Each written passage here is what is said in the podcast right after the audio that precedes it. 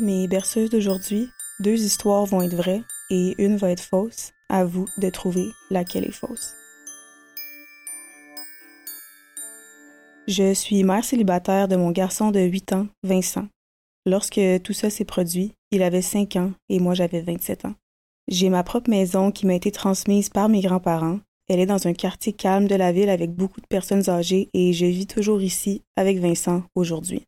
C'était Noël et j'étais dehors avec Vincent pour faire les courses. Je faisais mon shopping de Noël pour ma famille. Vincent et moi sommes allés au centre commercial où nous sommes allés dans quelques magasins de vêtements et une quincaillerie où j'ai acheté un cadeau pour mon père. Une fois tous les achats terminés, j'ai emmené Vincent chez McDonald's pour lui acheter des hamburgers et de la crème glacée. Ensuite, nous avons quitté le centre commercial par la sortie sud et nous sommes tombés sur un Père Noël du centre commercial qui se tenait à l'extérieur. Il nous a dit les trucs habituels du Père Noël et s'est agenouillé pour se mettre au niveau de Vincent et lui a demandé ce qu'il voulait pour Noël. Vincent a tiré ma main vers le Père Noël et je l'ai autorisé parce qu'il semblait être un Père Noël normal et gentil du centre commercial. Vincent a dit qu'il voulait un Nintendo Switch, ce qui, ironiquement, était ce que j'avais prévu de lui acheter pour Noël. Le Père Noël a ri et lui a dit Si tu es bon, peut-être que tu l'auras, tout en me regardant et en me faisant un clin d'œil.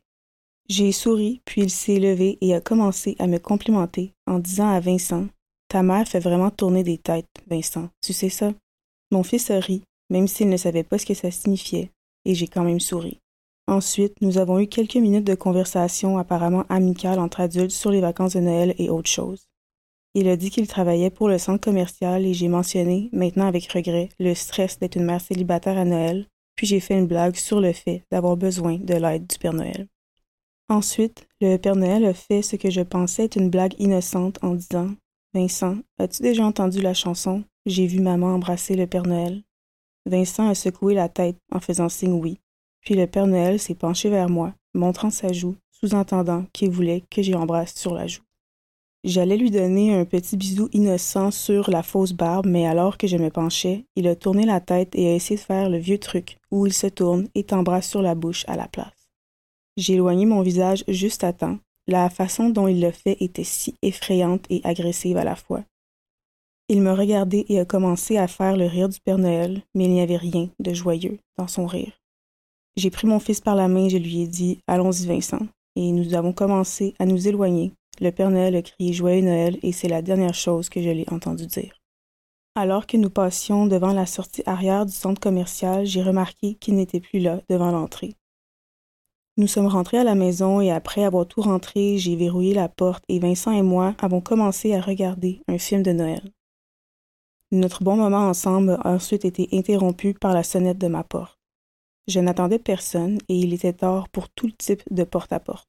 J'ai dit à Vincent de continuer de regarder le film pendant que j'allais répondre à la porte. J'ai crié au travers de la porte C'est qui Et une voix d'homme de l'autre côté a dit C'est le Père Noël. J'ai senti mon cœur tomber. J'ai dit Si vous êtes le Père Noël du centre commercial, s'il vous plaît, partez ou j'appelle la police. Il a répondu Vous avez laissé tomber quelque chose de votre sac, mademoiselle. Je cherche juste à le rendre. Je lui ai demandé Qu'est-ce que j'ai laissé tomber Il a répondu Je ne sais pas, mademoiselle, je ne cherche pas à être curieux, mais si vous ouvrez la porte, je peux vous le remettre. Je me suis répété que je voulais qu'il parte immédiatement. J'ai alors décidé d'appeler le bureau de gestion du centre commercial pour signaler ça, mais l'homme au téléphone a dit qu'il n'embauchait officiellement aucun Père Noël dans ce centre commercial et que quiconque s'habillait en Père Noël le faisait de son propre chef. Avec cette nouvelle information, je me sentais en danger incroyable. Je suis retourné auprès de Vincent, mais mon esprit était maintenant ailleurs. J'ai ressenti une inquiétude maladive dans mon ventre. J'ai trouvé une excuse pour me relever après quelques minutes. Je suis allé dans la cuisine, hors de portée de vue de la télé. J'ai levé les stores de la fenêtre de la cuisine. Je ne pouvais rien voir dehors étant donné que la lumière de la cuisine était allumée et il faisait noir. Mais j'ai entendu un homme crier Ho, ho, ho. Il était probablement là, en train de me regarder par la fenêtre à ce moment précis, je n'ai eu d'autre choix que d'appeler la police et de signaler que j'étais suivie par un homme habillé en Père Noël. J'ai dit à Vincent de continuer à regarder le film et j'ai parlé à la police à l'extérieur du salon. Ils ont pris le rapport et ils s'en venaient. L'arrivée de la police m'a permis de me sentir un peu mieux, mais quelques nuits plus tard, ma sonnette a retenti à peu près à la même heure, voire un peu plus tard. Cette nuit-là, Vincent dormait déjà, j'étais dans le salon en train de regarder une émission. J'ai éteint la télé et je suis montée dans ma chambre qui est reliée à celle de Vincent. La sonnette allait encore sonné, mais je ne suis jamais redescendue ce soir-là. Ce n'est que le lendemain, alors que je quittais la maison, que j'ai trouvé une note collée sur ma porte d'entrée. Elle avait été écrite à l'ordinateur et imprimée, et ça disait Je vais être franc, je suis sûr que tu peux deviner de qui il s'agit. Je ne voulais pas te faire peur l'autre soir.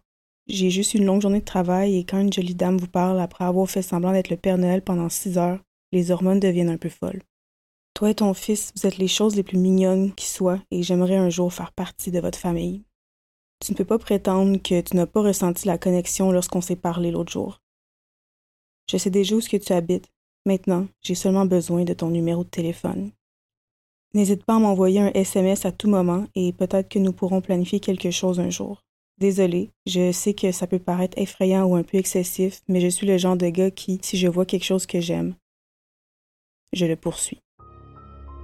Quoi qu'il en soit, bonnes vacances, et si on ne se parle pas bientôt, Voici mon numéro.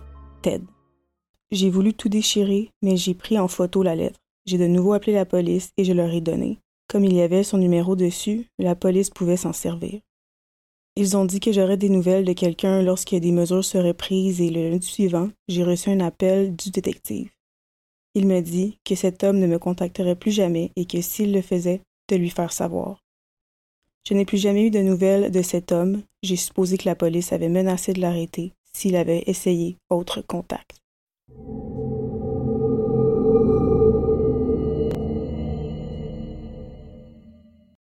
Cette histoire a changé ma vie à jamais et m'a traumatisé ainsi que les gens de ma communauté pour le restant de ma vie. C'est une vérité assez universellement connue selon laquelle avoir des voisins riches, c'est nul. Quand je dis riche, je veux dire que Jeff Bezos a probablement envoyé à ces gars-là des cartes d'anniversaire comme à tout le reste de ses amis millionnaires. Ils étaient riches à ce point-là. Mais ce qui était infiniment plus nul que d'avoir des voisins riches, c'est d'avoir des voisins riches à Noël. Je pourrais tenter de décrire la monstruosité lumineuse en laquelle le manoir de mon voisin se transformait pendant les vacances de Noël, et ce pendant des durées interminables, mais je vais juste vous dire que c'était trop, allumé sans cesse et aveuglait tous ceux qui passaient par là. Chaque année, je devais serrer les dents et vivre à moins de 200 pieds de cette maison qui, malgré mes rideaux épais, illuminait complètement ma chambre et m'empêchait de dormir. Et comme si la musique et les lumières n'étaient pas suffisantes, la maison attirait l'attention de tous les citoyens à revenus moyens ayant trop de temps libre dans un rayon de 1000 km, ce qui signifiait que mon quartier était une destination touristique de mi-décembre à fin février. Je ne suis pas le Scrooge, je le promets.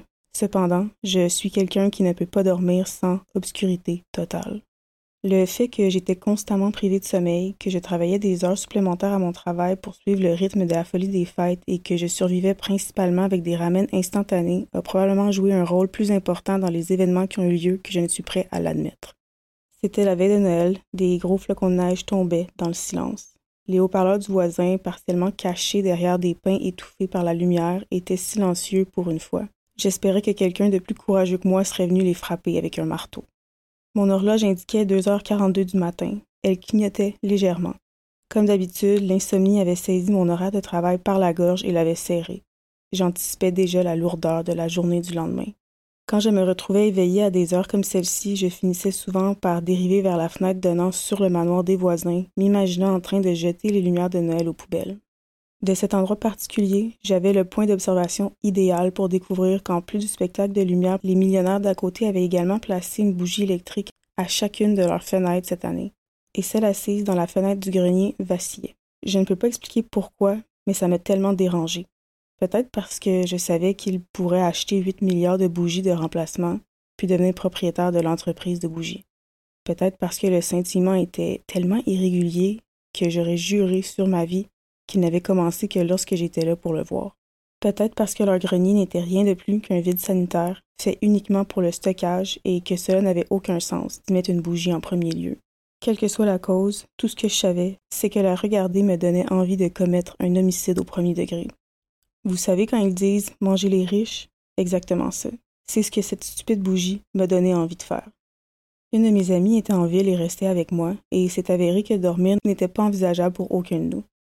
Cette amie faisait partie de ces personnes insondables que vous pensez connaître, et puis il mentionne banalement quelque chose qui réinitialise complètement tout ce que vous pensiez à leur sujet.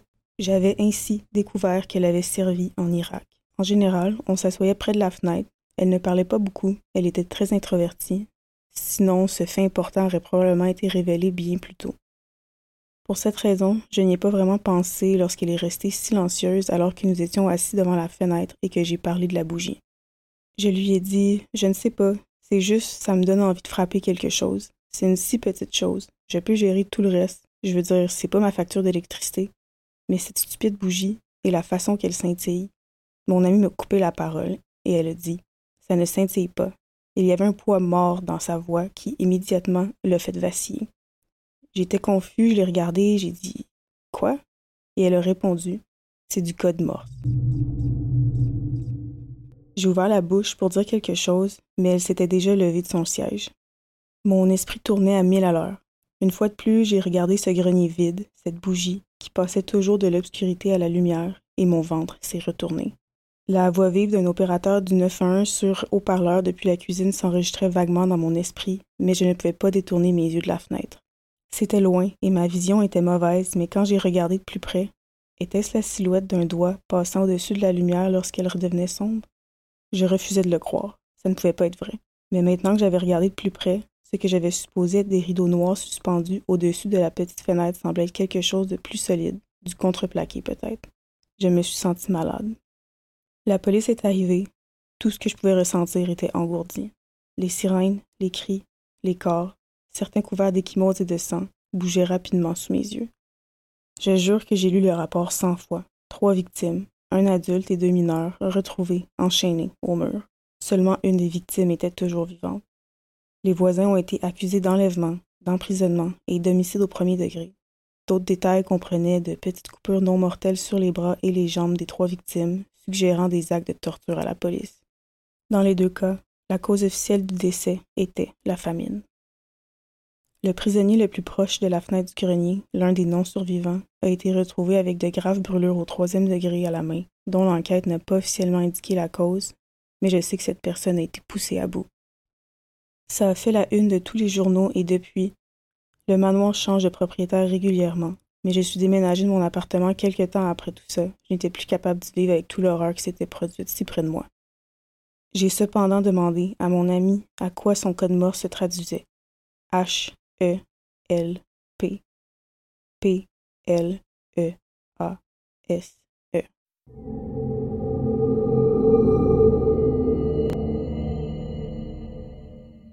C'est une histoire courte, mais néanmoins marquante et effrayante de mon enfance. J'ai grandi dans une maison de la classe moyenne en banlieue. Ma sœur et moi étions de grands fans de Noël quand nous étions enfants. Je devais avoir environ six ans lorsque tout ça s'est produit parce que nous venions juste d'emménager dans notre nouvelle maison. C'est l'un de mes premiers souvenirs de vie dont je me souviens très bien, simplement à cause de sa gravité. La veille de Noël, j'avais toujours du mal à dormir, même si j'étais un jeune enfant, à cause de l'anticipation. Je restais debout très tard pour jouer à des jeux vidéo dans ma chambre et je jouais jusqu'à m'endormir d'épuisement. Cette nuit en question, je jouais au jeu Star Wars sur ma PS1 quand j'ai dû aller aux toilettes. J'ai baissé le volume et je me suis faufilée hors de ma chambre parce que je savais que ma mère se mettrait en colère si elle m'entendait me faufiler le soir de la veille de Noël. Je suis donc allée jusqu'à la salle de bain à l'étage, en silence. Quand j'ai eu fini, je montais tranquillement dans ma chambre lorsque j'ai entendu le bruit de l'arbre de Noël bruisser en bas. Mon premier réflexe a été de penser au Père Noël. J'ai commencé à descendre les escaliers sur la pointe des pieds jusqu'à ce que j'arrive en bas. Le bruit des aiguilles de pain bruissant était maintenant plus fort. J'ai collé le mur et je me suis approchée. J'ai regardé. Il n'y avait aucune lumière d'allumée, à l'exception de quelqu'un tenant une lampe de poche. Je ne pouvais voir que les jambes de la personne alors qu'elle était penchée derrière l'arbre. Il y avait un sac noir sur le sol et cet homme adulte est tout à coup sorti de derrière l'arbre et m'a regardé. En me fixant, il a mis son doigt devant sa bouche et a fait un mouvement voulant dire chut. Et il a murmuré Oui, je suis le Père Noël. J'étais assez vieux et assez intelligent pour savoir que ce n'était pas à ça qui ressemblait le Père Noël que j'avais connu en grandissant. J'ai commencé à hurler de toutes mes forces pour ma mère et mon père. Je ne crois que j'ai jamais crié aussi fort de toute ma vie. Je me souviens que l'homme a commencé à paniquer, décidant de prendre ou non le sac qu'il avait rempli de nos cadeaux, et il a fini par s'enfuir vers la porte d'entrée. Je ne me souviens pas si il a dû la déverrouiller ou si elle était déjà déverrouillée. Je me souviens simplement de son départ par la porte d'entrée et quelques secondes plus tard, mes parents descendaient les escaliers en courant. J'ai crié. Il y avait un homme ici, et le fait qu'ils aient vu le sac noir par terre rempli de cadeaux l'a prouvé. C'est ici que ma mémoire commence à devenir floue. Alors j'ai dû demander à mes parents ce qui s'était passé par la suite. Mon père m'a dit qu'il était sorti avec ses pantoufles et qu'il avait couru partout, prêt à tuer quelqu'un. La moitié des décorations du sapin avaient été enlevées et mises dans le sac. Quel genre de personnes maléfiques et malades volerait des décorations de Noël sentimentales des gens? Selon mon père, la méthode par laquelle l'homme est entré par effraction était la porte arrière, qui semblait avoir été ouverte avec une barre en métal à cause du bois brisé de la porte. Une maison tout près avait également été victime et tout ça a passé dans les journaux. C'était très certainement le même gars. Je ne me souviens pas de grand-chose de l'époque où j'avais six ans, mais c'est un souvenir qui reste gravé dans mon cerveau, comme si ça s'était passé il y a seulement quelques années.